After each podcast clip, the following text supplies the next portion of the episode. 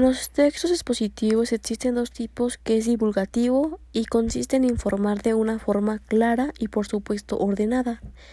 Trata de temas de interés en general y se dirige a un amplio sector público.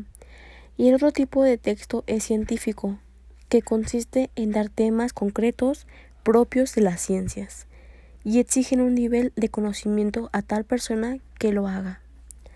Y se da en exámenes, conferencias o manuales.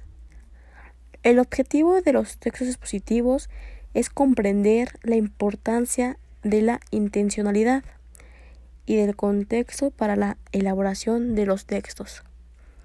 También comprender la estructura, así también como ser expuestos.